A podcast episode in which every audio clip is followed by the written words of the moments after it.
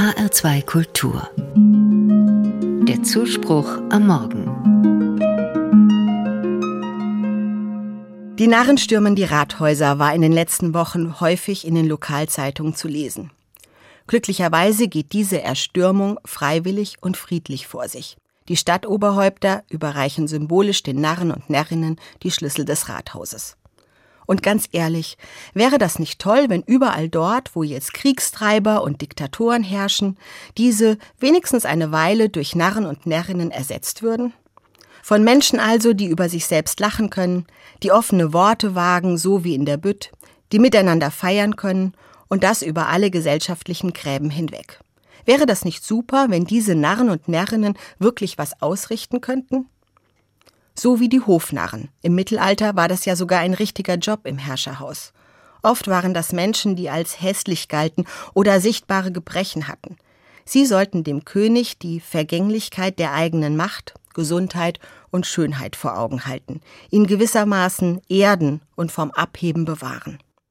Oder jene Hofnarren, die es sich erlauben durften, Späße und Spott zu formulieren und sozusagen Kritiker im eigenen Haus waren die dem Herrscher den Spiegel vorhielten. Aber Achtung, diese Narrenfreiheit war auch gefährlich. Wie ehrlich durfte der Narr sein? Wie weit gehen in seiner Kritik? Wo hatte auch damals der Spaß seine Grenzen? Bist du narrisch? Das hört man manchmal im Sinne von bist du verrückt? Und meistens ist das nicht besonders nett gemeint.